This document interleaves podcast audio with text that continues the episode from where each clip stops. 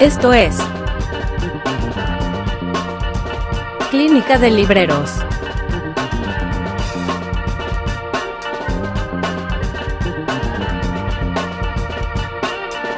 Un espacio para redescubrir el placer de la lectura.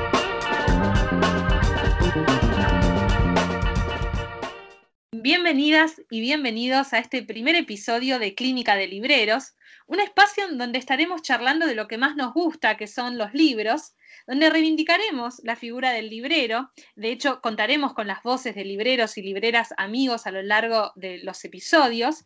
Mi nombre es Aldana y me acompaña Salvador, quien nos va a estar contando un poco de qué se trata este podcast, cómo es que surgió, por qué surgió. Hola, Salva, ¿cómo estás? Hola Ali, gracias, estoy bien. Eh, bueno, bienvenidos a todos y a todas eh, a la hora que nos estén escuchando, en el momento y haciendo lo que sea que estén haciendo. Em, un poco vamos a introducir, si te parece, el problema de este podcast, que es algo que surgió a partir de una lectura, como muchas cosas, em, pensando en cómo, cómo un poco abrirnos de este encierro de una forma colectiva.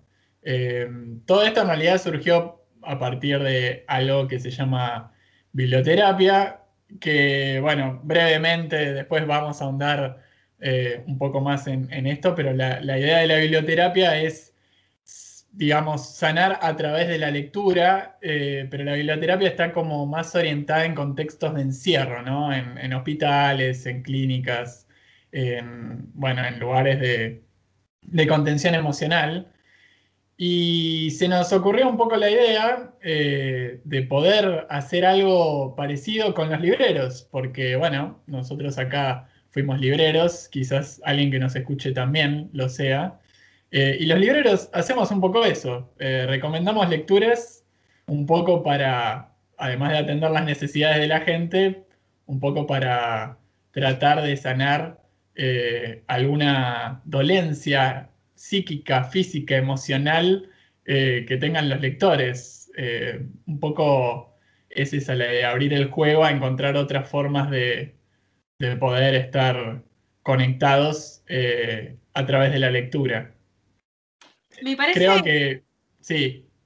Me parece interesante todo esto que estás diciendo porque eh, envuelve otras, otras cuestiones y otras preguntas que me parece vamos a tratar de ir respondiendo a lo largo de los distintos episodios por venir, que también tienen que ver con cómo construir un lector, por ejemplo, ¿no? Porque parte de, nuestro trabajo como libreros es poder acercar a los lectores eh, esas, lecturas que en alguna forma los, los transformen en algún punto, pero también es como construir un lector de cero, ¿no? ¿Qué pasa con los que, las personas que tal vez no, leen tanto? ¿Cómo acercar o cómo generar ese gusto por la lectura también?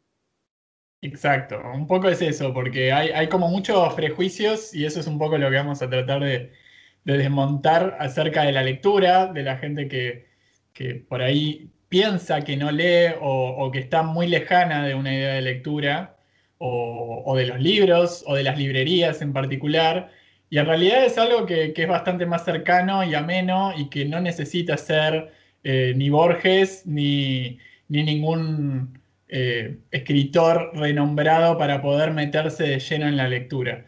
La lectura es un hábito y como todo hábito se, transmite por lo general con, gente cercana, de, chico con las familias, eh, con amigos, con algún conocido. Y eso es algo que se comparte también. O sea, no solo leemos nosotros entre nosotros, sino que también podemos leer con otros. Y eso es un poco abrir el juego.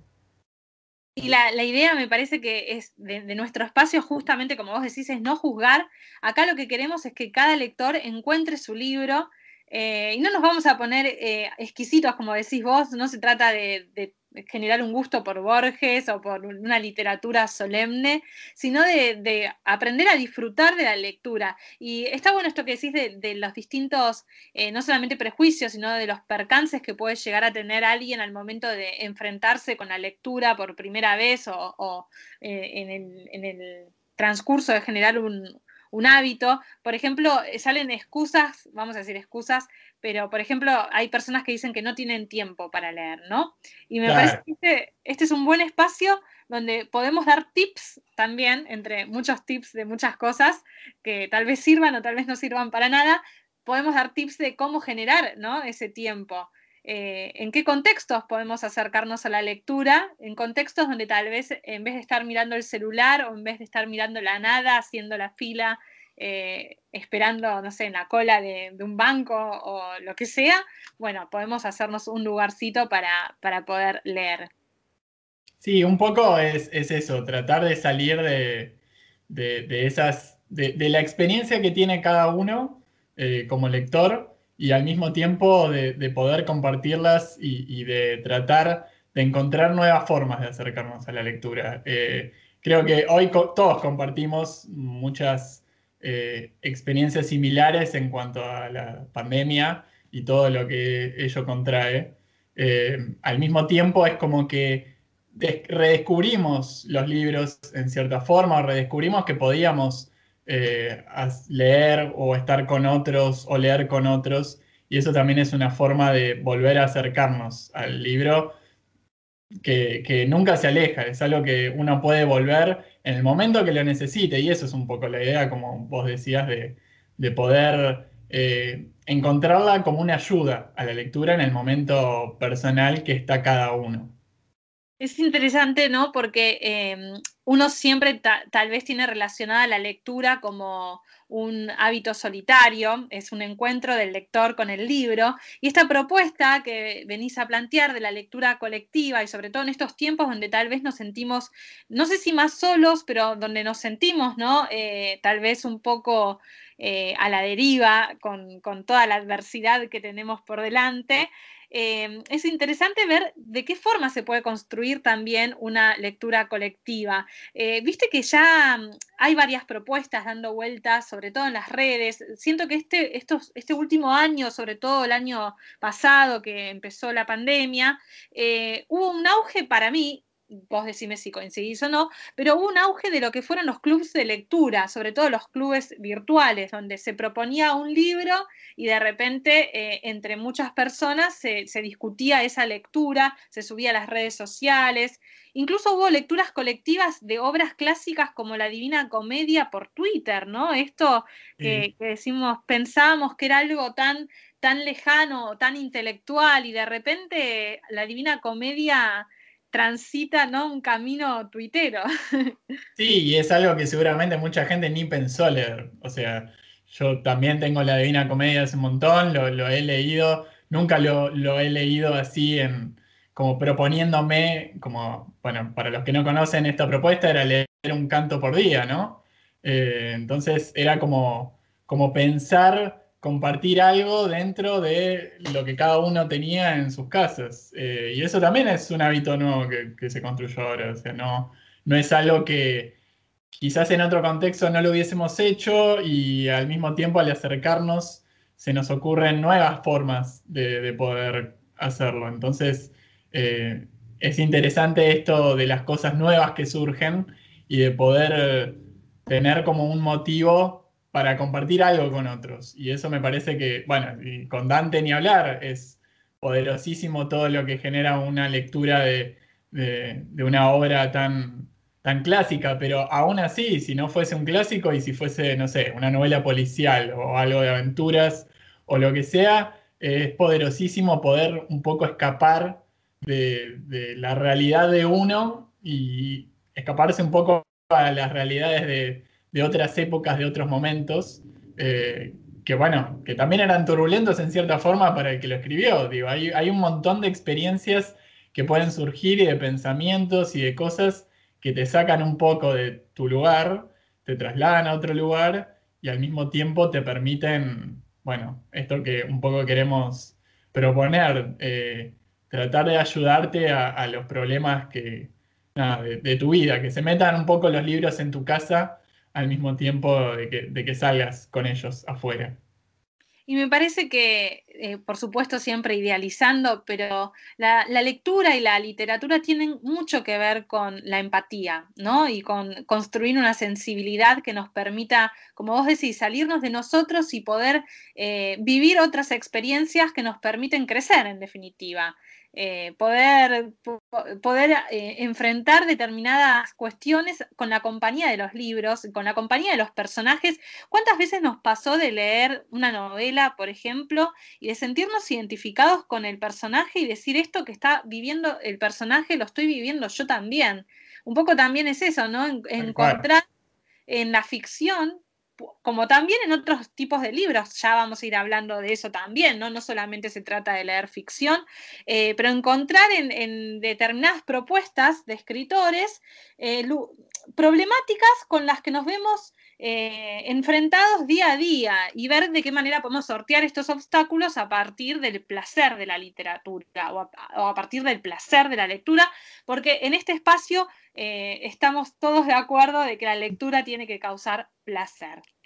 ¿Vos qué decís acá, Salva? Y, tal cual, hay, un poco eso, pero también disiento en una forma porque la lectura tiene que ser placentera en, cuanto a la acción de leer, no sé si tanto en el contenido, porque la lectura es como todo, digo, eh, podés tener una vivencia que, sea intensa, que sea fuerte, que no sea alegre, pero aún así te moviliza y te genere un montón de cosas. Y la lectura tiene ese poder. Me parece que es algo poderosísimo, vale la redundancia, eh, que otras cosas por ahí no te generan. Eh, entonces, no solo te trasladas a otra situación que puede no tener nada que ver con tus vivencias, sino que al mismo tiempo un libro te puede generar miedo. O sea, yo he leído libros que me han, con escenas crudísimas, que me han dado miedo, que me han dado temor y que muchas veces uno no, no quiere leerlas antes de dormir, pero de todas formas eh, están ahí, están presentes y, todo eso está transmitido solo por palabras y esas palabras a la vez se traducen en imágenes en tu cabeza. Entonces es algo que también eh, genera un, efecto muy, muy fuerte que también está buenísimo poder experimentarlo. Eh, y eso también es la, lectura. al mismo tiempo que también te puede hacer reír, te puede hacer llorar, te puede hacer emocionar, te puede hacer recordar cosas de, de tu niñez, de tu infancia, eh, y eso, ese pasaje, ese, ese viaje al que te lleva la lectura, me parece que también es parte de, toda esta experiencia que uno quiere hacer. De la misma forma que una sesión de terapia, digo, te puede llevar por un montón de lugares que no pensabas. Y la lectura es también un poco eso, es algo inesperado, es algo que no... En el momento que lo empezás a leer no te imaginás un poco por dónde te va a llegar eh, y después te termina sorprendiendo. Algo de eso también hay. Es verdad.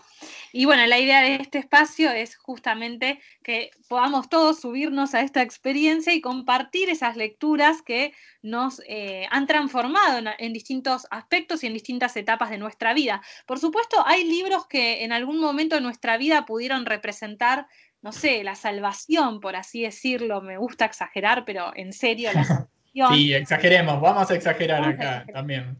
Y de repente capaz te encontrás con este libro años después y ya no representa lo mismo, ¿no? Y, lo mismo al revés. ¿Cuántas veces pasó de libros que han llegado a nuestras manos eh, y los leímos y no nos, no nos, generaron nada y capaz que con el tiempo los volvimos a agarrar y la experiencia de lectura fue totalmente distinta porque nosotros éramos distintos, nosotros después pasamos por otras cosas, ¿no? Es, un poco la, la lectura es ese encuentro del libro con la persona que que uno es en ese momento y que tal vez no sea la misma persona, no sé, tiempo después.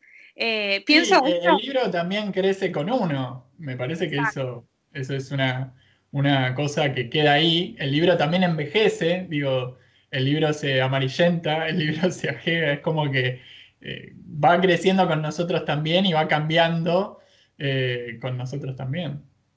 A mí siempre me pasó que y esto como, como librera también, ¿no?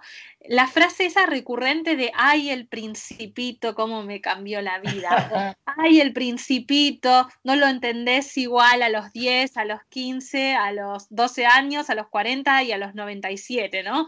Algo como que, no sé, es un libro que va mutando todo el tiempo. Yo la verdad es que, perdón, acá ya paso a hablar de un ejemplo en particular, pero a mí con el principito nunca me pasó nada. Y lo agarro y lo agarro, pasan los años, me parece un libro, ojo, eh, de vuelta, cada libro para cada lector y cada lector para cada libro, es una relación muy personal, ¿no?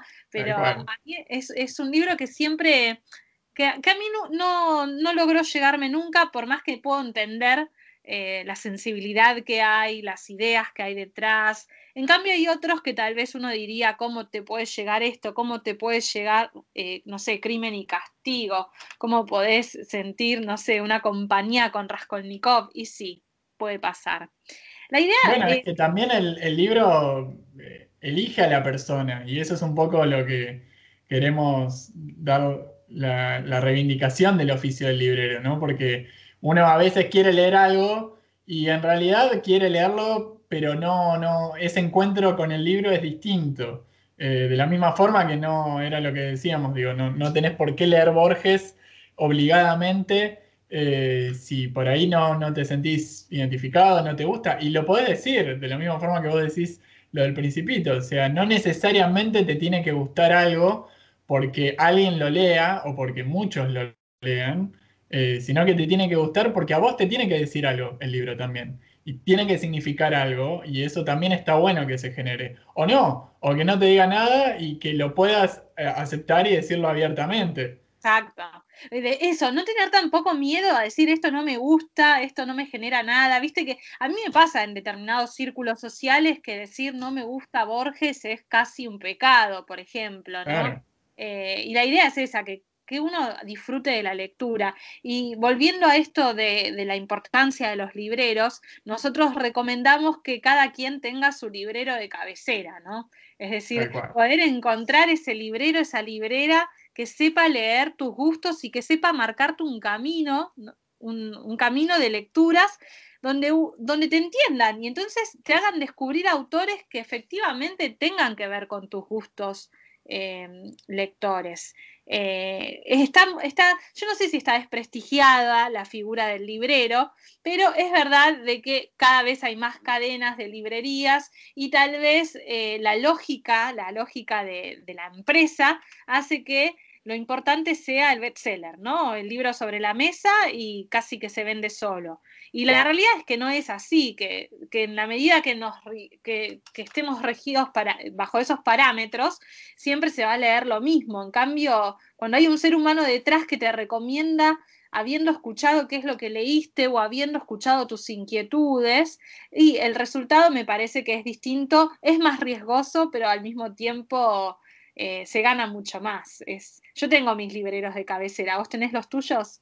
Claramente, sí, sí. Tengo, tengo muchos amigos y, tengo también muchas personas a las que le pregunto lecturas, porque es verdad que hay veces que uno no entiende ciertos libros o ciertos autores y le tiene que preguntar a otros qué le parecen. Y, eso también es una opinión que uno valora muchísimo. Acá no solo somos defensores de los libreros, sino que también somos apologetas de, las visitas a librerías. Eh, y, porque lo que se genera ahí es, también poderosísimo. Digo, la relación con el librero eh, también es poderosísima, porque es algo, es, una amistad que se va construyendo eh, y, es, es eso, es una persona que por ahí, si quienes tienen una librería en el barrio, que, en este tiempo han surgido un montón, eh, también han podido construir una amistad con los libreros eh, y poder, eso, notar todos los cambios, van creciendo junto con los libreros, digo. Eh, la gente que después tiene un hijo y te pregunta por los libros para su hijo y te recomienda por lecturas, te, pregunta por regalos para su familia, como que te vas metiendo también de a poco en la, la vida de cada una de las personas que te va pidiendo libros y lo vas acompañando en ese proceso en el que la lectura se va volviendo de algo que empezó siendo de uno a uno a meterlo dentro de una familia, de una amistad, de un círculo. Incluso es como vos decís, porque muchas veces pasa, ¿no? De gente que quiere hacer un regalo, por ejemplo, y le preguntás, ¿sabés qué le gusta leer a la persona? Y te dice, no, la verdad no sé qué lee, pero le gusta esto, y de repente te empiezan a contar eh, un montón de rasgos de su vida que son totalmente ajenos a la lectura, y sin embargo uno con esa información después hace algo, ¿no? Eh, de repente te dicen qué es lo que le gusta de la vida, y vas, vas hilando fino, y de repente, bueno, eh, sale el libro recomendado. Eh, justo ahora, no sé si, si estás al tanto, pero salió una iniciativa de premiar a la mejor librería del 2020. Eh, y eso, es algo que me parece que está buenísimo, ¿no? Sobre todo, eh, estamos hablando de 2020, un año difícil para las librerías que estuvieron mucho tiempo cerradas, que después era solamente con venta por delivery. y está bueno, de alguna forma, homenajear y celebrar a, todos, a todos, no solamente a la librería ganadora, pero a todos los libreros y libreras que realmente hicieron un esfuerzo por seguir adelante pese a, lo que decimos, ¿no? A, lo que fue el encierro, la pandemia, eh, todas las adversidades juntas. Hay un montón de librerías que incluso se, se alzan ya directamente como espacios culturales, ¿no? Donde también se organizan eh, charlas, donde, el intercambio y el diálogo con el lector excede al libro físico, y eso me parece que es genial, porque también en la construcción de la, construcción del lector tiene que ver también con la construcción de un ciudadano eh, dispuesto a, disfrutar y a, y a apreciar lo que es la cultura en todas sus dimensiones, ¿no? Sí, y además es, un mimo y un reconocimiento bien ganado a, los libreros y me parece que eso está buenísimo que pase, porque nada, es, como un agradecimiento colectivo de, poder acompañar en todo ese momento, que también es un momento que para los libreros fue duro en ese sentido y también genera desafíos, porque también es, son situaciones que te van planteando y que uno tiene que tener esa creatividad y, a eso volvemos cuando decimos que los libreros también eh, hacen biblioterapia, eh, porque es, su, actividad diaria, o sea, todo lo que hacen los libreros es poder recomendar el libro indicado para la persona indicada, de la misma forma que un médico, de la misma forma que, uno se pregunta cómo hace un mozo para recordar eh, un pedido que, que, le haces entre tantas personas. Bueno, un librero también se acuerda de todos esos libros eh, y al mismo tiempo hace como una especie de, juego cerebral para tratar de adivinar eh, qué libro podría encajar con determinada persona. Es como un rompecabezas eh, emocional que trata de ahondar para ver dónde, dónde puede ir cada persona con cada libro y tratar de llevarlo de la mejor forma. me parece que eso es lo más lindo del oficio del librero.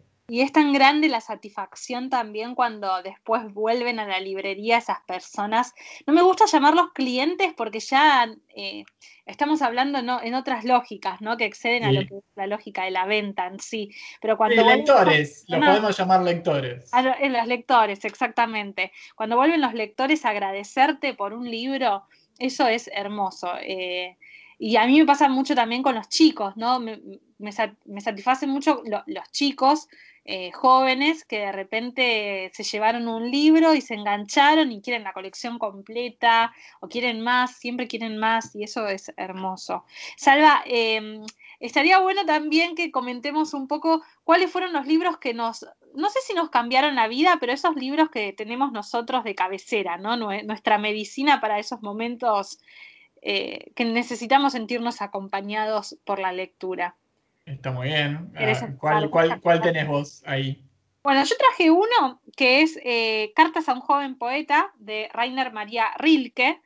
Este es mi librito que tuve mucho tiempo en la cartera y después pasó a estar en la mesita de luz. Viste que hay gente que no se tiene la Biblia o tiene otros libros. Bueno, yo tengo a Rilke con Cartas a un joven poeta. Eh, y es un libro que llegué a él hace, hace varios años atrás y es, eh, es una hermosura porque es, un libro de cartas, son 10 cartas que escribió Rilke a un discípulo de él que era Capus.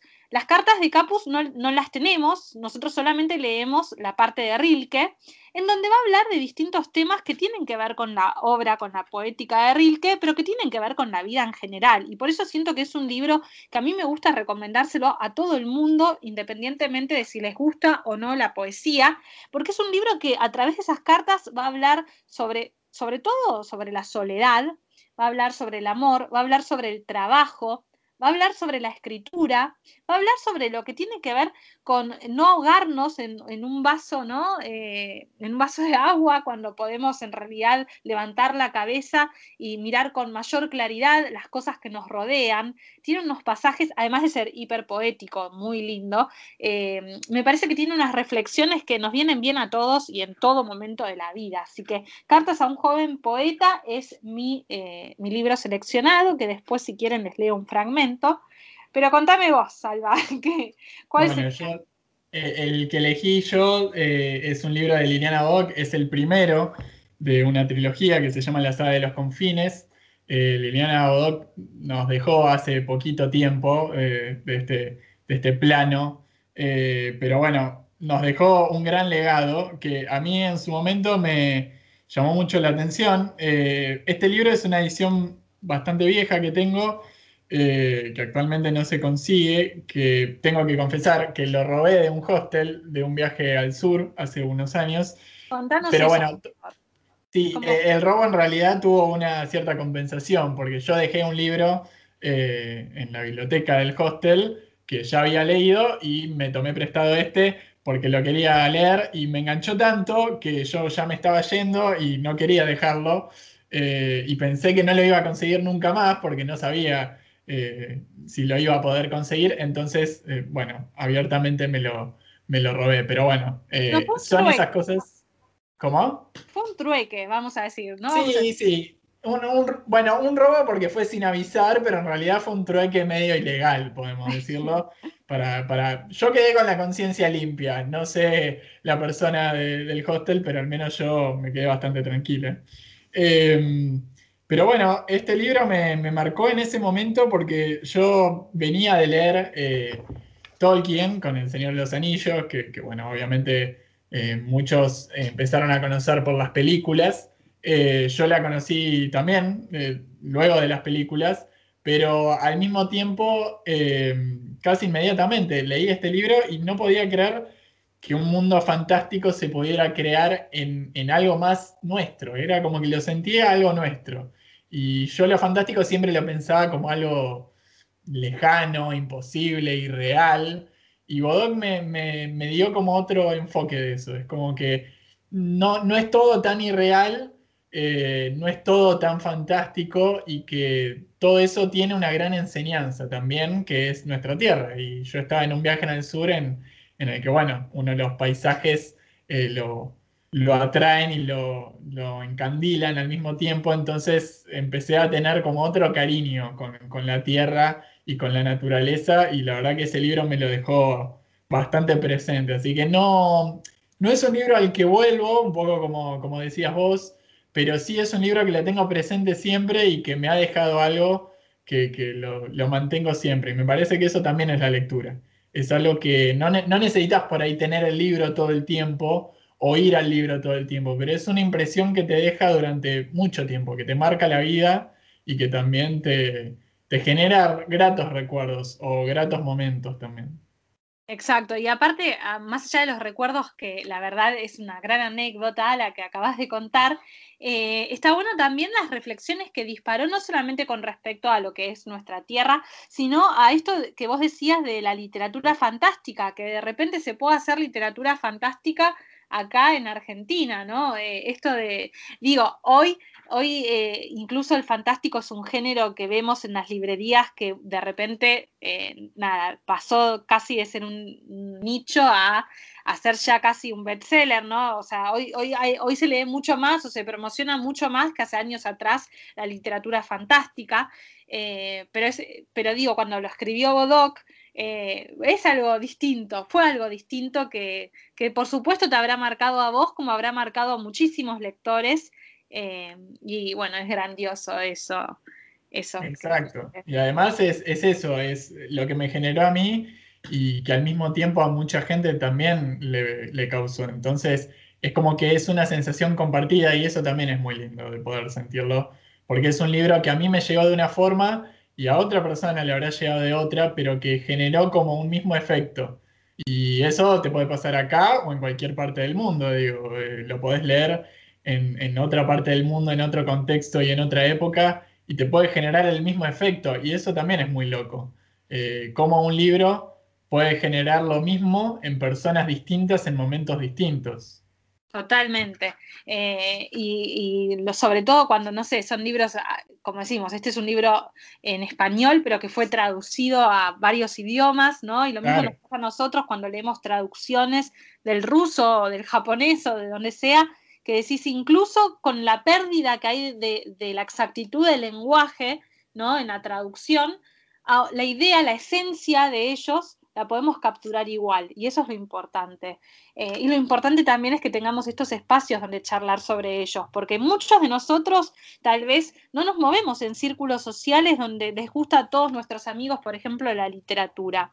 Y durante mucho tiempo, no sé si a vos te pasaba, pero a mí me pasaba de no tener con quién hablar de libros, porque mis amigas no leían, mi familia no leía, eh, y esa es la idea también un poco de este podcast, ¿no? Generar una comunidad en donde podamos intercambiar no solamente hábitos de lectura, sino también esas lecturas que, nos, conmueven en algún punto.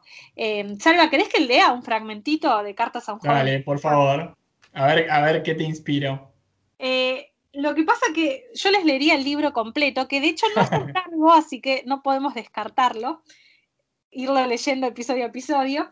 Pero bueno, voy a ir eh, con un fragmento que tengo subrayado, porque este es un libro que subrayé mucho. Pero esta es una frase, bueno, la frase final que me acuerdo siempre bastante. Y dice, se nos ha puesto en la vida por ser el elemento más conveniente para nosotros, y además por adaptación milenaria hemos llegado a parecernos tanto a ella que si permanecemos inmóviles apenas nos diferenciamos por un feliz mimetismo de cuanto nos rodea. No tenemos ningún motivo para temer al mundo, pues él no está en contra nuestra. Si hay espantos, son nuestros espantos. Si hay abismos, son nuestros abismos. Si hay peligros, debemos esforzarnos en amarlos. Y si organizamos nuestra vida de acuerdo al principio que nos aconseja, atendernos siempre a lo más difícil, entonces aquello que ahora nos parece lo más extraño se convertirá en lo más familiar y en lo más fiel. ¿Cómo olvidar los viejos mitos existentes en el principio de la historia de todos los pueblos, mitos que nos hablan de dragones y seres monstruosos que en el momento culminante se vuelven princesas? Tal vez todos los dragones de nuestra vida sean solo princesas que únicamente esperan vernos un día hermosos y atrevidos. Tal vez todo lo terrible no sea a fin de cuentas, sino lo inerme, lo que está esperando nuestra ayuda. Bueno, ese sería el fragmento de cartas a un joven poeta. Es hermoso. ¿Qué, más decir? Eh, existen varias ediciones, aparte son ediciones siempre muy baratas. Es un libro chiquitito que yo lo recomiendo como, es mi, es mi libro de autoayuda, es el mejor libro de autoayuda. Bueno, eso es un poco también la idea de, un poco desetiquetar las, las cosas, ¿no? Porque uno cuando refiere a un libro de autoayuda piensa que es algo espiritual, que, a ver, no está mal, de vuelta, acá no, no vamos a hacer prejuicios de, de lectura, pero justamente no encasillar la autoayuda a algo solamente espiritual o, que explícitamente se proponga ayudar, sino que, nada, podés leer este fragmento y te puede ayudar de la misma forma que un libro que hable sobre meditación, que un libro que hable sobre espiritualidad, eh, y al mismo tiempo eso poder encontrarlo en un montón de pequeñas lecturas. Eh, la idea que vamos a compartir a lo largo de estos episodios un poco es que varios libreros nos vayan comentando sus lecturas eh, de acuerdo a, cada momento, a cada tema, eh, a cada, cada idea que va surgiendo. Y un poco yo me acordaba cuando mencionabas, bueno, lo que yo decía de la literatura fantástica. Viste que hay, bueno, durante muchos años, hasta hoy todavía, hay como un boom sobre la literatura nórdica policial. Eh, y uno también a veces se pregunta, ¿no? ¿Cómo nos llama la atención algo en otras latitudes, donde hay climas totalmente distintos a los nuestros, en sociedades totalmente distintas a las nuestras, y sin embargo eh, está lleno de policiales. Entonces es como que uno tampoco termina de asociar eh, esa fascinación que generan ciertos lugares, de la misma forma que acá un policial puede ocurrir a la vuelta de la esquina, digo, te, traslada a ciertos lugares y a ciertos eh, contextos que son totalmente distintos al tuyo, y eso también te dice otra cosa sobre vos. yo siento que al mismo tiempo esto que decís es verdad, porque es verdad también que hay una especie de fascinación de repente por los policiales nórdicos, pero también me pregunto si no tiene que ver en el fondo con que tal vez nos sentimos identificados con algo que nos atraviesa a todos, que es lo inherente al ser humano, ¿no? Y lo inherente a las problemáticas del ser humano. Eh, esto me lo pregunto, ¿eh? porque la verdad no soy una lectora de policiales nórdicos, pero sí me ha pasado, por ejemplo, no sé, con la literatura rusa, por ejemplo, que me encanta, y vos decís, en el fondo, no importa que sea una cultura totalmente distinta, que eh, viviesen épocas totalmente distintas a las que uno vive, eh, miserias contra una vida más o menos más digna o lo que quieras. Y sin embargo, bueno, el ser humano es uno y en, en, esas miserias del ser humano o en esas complejidades del ser humano o en esos sueños del ser humano nos, nos vemos conectados.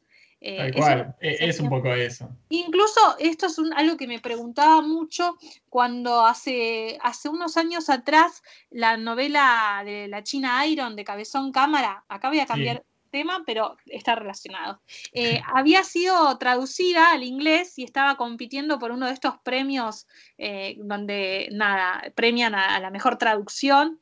y yo decía, ¿cómo puede trasladarse algo tan argentino en el sentido de, primero, de por cómo está escrito, pero aparte porque la figura es la china de la, del Martín Fierro, si bien, si bien, a ver, eh, arranca siendo la china del Martín Fierro, uno cuando lee la novela después te das cuenta que hay una gran separación, ¿no? del Martín Fierro, pero tan arraigado nuestra cultura, ¿qué es lo que logra penetrar en, los lectores, ¿no? De habla inglesa. ¿Dónde está ese, ese núcleo que hace que la lectura trascienda al idioma en el que fue escrito, incluso. Bueno, es un poco lo que decís vos, las miserias humanas son como universales. Eh, si hay algo en, lo que todos vamos a estar de acuerdo es que somos humanos, sentimos como humanos y que incluso en sociedades tan distintas ocurren las mismas cosas. Eh, qué sé yo, los, nórdicos suelen ser una sociedad que muchos se, comparan o, se proyectan para ser eh, algún día como una sociedad nórdica y sin embargo el policial nórdico un poco se ríe de eso, critica eso. Dice que la sociedad no es tan perfecta como parece y que pasan muchas cosas terribles y horrorosas que se esconden por abajo. Entonces eso me parece que también está buenísimo y, es lo que fascina un poco, pero de la misma forma eh, también, vos mencionabas a Cabezón Cámara, tenemos una forma de contar eh, que, es distinta a la de otros países. Entonces, me imagino que un nórdico debe buscar lo mismo en nosotros también. Es verdad, sí. Ya, ya tendremos nuestras entrevistas a, lectores nórdicos que nos digan qué es lo que buscan en, la literatura Me encantaría. ¿Vamos a tener visitas nórdicas también? Vamos a tener visitas de todos lados. Eh, porque así, así son las cosas cuando se piensan a lo grande como las pensamos, así que... ese es el poder del podcast, que no tiene límites. Exacto. Así que bueno, Salva, eh, esperemos, esperemos que se puedan sumar a, nuestro, a nuestro podcast, que puedan disfrutar de las charlas que tenemos, que la verdad son charlas de, de amigos, ¿no? Porque digo, es de lo mismo que charlamos por fuera de, del, bueno, iba a decir de la cámara, pero del micrófono. Eh, son unas charlas que nos convocan día a día porque tienen que ver con nuestro oficio y tienen que ver también con el mundo en el que creemos, porque definitivamente creemos que los libreros hacemos de este mundo un mundo mejor. Así que... En eso somos totalmente optimistas. En lo otro no sé si tanto, pero en esto sí. bueno, nos vemos la próxima. Esperemos que lo hayan disfrutado y ya se vendrán nuevas, eh, nuevas voces de libreros y libreras que nos estarán también transmitiendo sus lecturas, ¿no? Esos fragmentos, porque no hace falta, ¿no? Esto vale aclarar también, no hace falta em, que un libro entero nos atraviese y nos cambie la existencia, sino que muchas veces nos alegramos de encontrar párrafos no solamente párrafos en medio de una lectura que eh, logren conmovernos. Y este programa, la idea es que se llene de todos esos fragmentos que hacen eh, del mundo un lugar más habitable. Es como un gigantesco corcho donde vamos pegando post-its para poder dejar marcadas las lecturas que nos marcaron a nosotros. Exacto. Así que bueno, nos veremos la próxima. Muchas gracias, Salva. Muchas gracias a todos los que nos están escuchando. Gracias por la paciencia, porque un primer episodio siempre es un, eh, primer episodio con todo lo que Desafío, total. Desafío, exacto. Así que veremos con qué desafíos nos encontramos en los próximos. Y les recordamos a todos los oyentes eh, que ante cualquier duda, ¿qué tienen que hacer, Ale? Nos tienen que mandar un mensajito, nos tienen que, nos pueden escribir ¿Qué, tienen que hacer, Salva? Tienen que consultar a su librero de cabecera, preferentemente. A su librero de cabecera, claro que sí. De vuelta, ante cualquier duda. Consulte a su librero de cabecera. Muy bien, ahí queda, queda la idea. Perfecto, me encanta. Bueno, muchas gracias. Hasta la próxima, chao, chao. Hasta la próxima. Y ahí. Esto fue Clínica de Libreros. Un espacio para redescubrir el placer de la lectura. Hasta el próximo capítulo.